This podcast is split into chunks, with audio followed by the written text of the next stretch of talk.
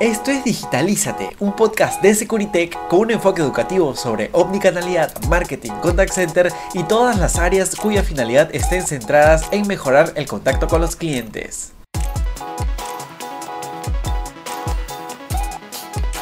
Hola amigos y amigas, ¿cómo están? Espero que se encuentren bastante bien ya a pocos días de que se acabe el año 2023.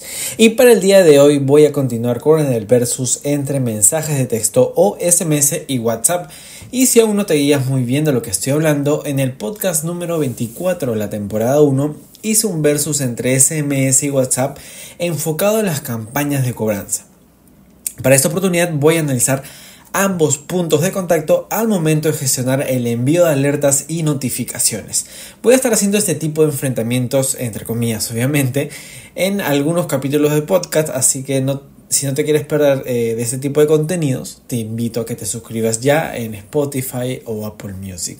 Digo, y este tipo de enfrentamientos, entre comillas, porque ambos canales son importantes, solamente eh, hay que saber muy bien en qué momento utilizarlos. ¿Ok? Y regresando al tema sobre SMS versus WhatsApp em, para este tipo de gestiones de alertas y notificaciones.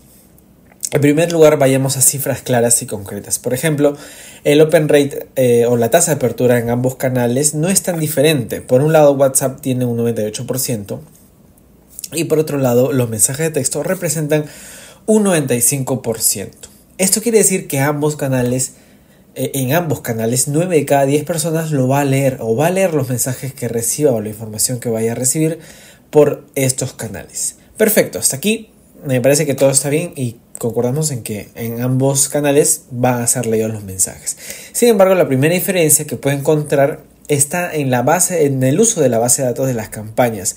Por un lado, los mensajes de texto tienen una mayor libertad para enviar mensajes masivos, incluso a personas que nunca te han comprado.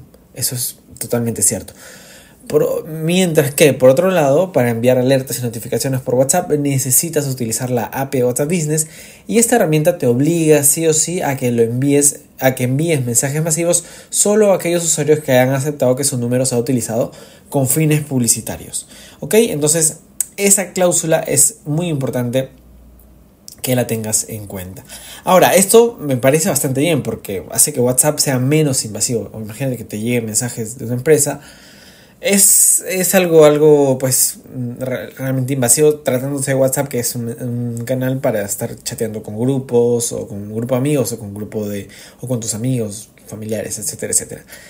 Pero también debes analizar que eh, en qué tipo de mensaje vas a utilizar. Por ejemplo, si vas a hacer un mensaje de lanzamiento de un producto, una temporada de descuentos, es obvio que WhatsApp creo que es el camino correcto, ya que les llegará solo a los clientes que ya conocen tu marca. Esto lo hace menos invasivo. Además, con SMS no aparece el nombre de tu empresa ni el logo, no vas a saber de dónde es. Encima, si le envías un enlace para comprar, no genera tanta confianza como lo hace WhatsApp. Hoy en día, con tantos, eh, con tantos ciberataques que existe, pues no, no, al menos yo tampoco le daría clic a un enlace que me envíen por SMS. Por WhatsApp sí, si es que el logo de la empresa, el, número y la descripción dentro del perfil. Además, WhatsApp te permite configurar mensajes con botones y listas, lo que hace más efectiva la comunicación ya que los usuarios van a poder interactuar por WhatsApp sin la necesidad de, que, de tener un agente, es decir, como un autoservicio. Además, algo que no puedes hacer por SMS es el envío de mensajes multimedia, como imágenes, videos o documentos. Este tipo de archivos refuerzan mucho la comunicación que quieres alcanzar, no solamente la hace más textual, ¿no? Tener más eh, recursos eh, incita mucho más a una compra. Ahora bien, en el caso de notificaciones, por ejemplo, de un mensaje de autenticación, esos que se envían códigos de seguridad para ingresar a una cuenta, creo que tranquilamente lo puedes enviar por SMS WhatsApp eh, aquí el usuario siempre va a saber que, eres tú, que tú le estás enviando un mensaje de autenticación. Y solo te, recomiendo que evalúes los costos de los envíos, ¿no? Si SMS te sale más barato, pues adelante, hazlo por mensaje de texto o si crees conveniente y tienes el presupuesto para que lo hagas por WhatsApp, bueno, a buena hora también lo puedes hacer por ahí. Pero ahí yo diría que ambos canales son realmente efectivos. Eso también lo puedes aplicar en los mensajes relacionados al seguimiento de pedidos o las modificaciones de este. Si bien es cierto, eh, en WhatsApp como en SMS como WhatsApp son efectivos, yo también optaría un poquito más por WhatsApp, eh, ya que algún SMS tiene eh, algunas em, limitaciones. Quizás eh, por SMS puedes enviar, oye, tu, tu pedido ya está listo. ¿no? Pero ¿qué pasa si el usuario lo quiere modificar o quiere dar un seguimiento? Eh, en el tema de eh, una, conversación más fluida, SMS es un poco más limitado. Ya que WhatsApp es un canal que te permite más funciones como las que te mencioné, multimedia, botones y listas.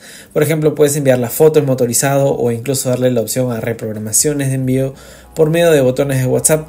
Son pequeños detalles, es verdad, pero marcan la diferencia al momento de la experiencia del cliente y esto refuerza mucho a tu empresa.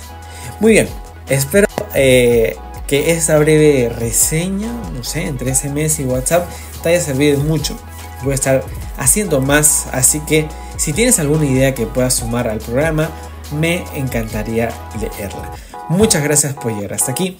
Nos estamos escuchando en otra oportunidad. Hasta luego. Digitalízate es un podcast de Securitech, empresa de tecnología que desarrolla software, contact center y omnicanalidad.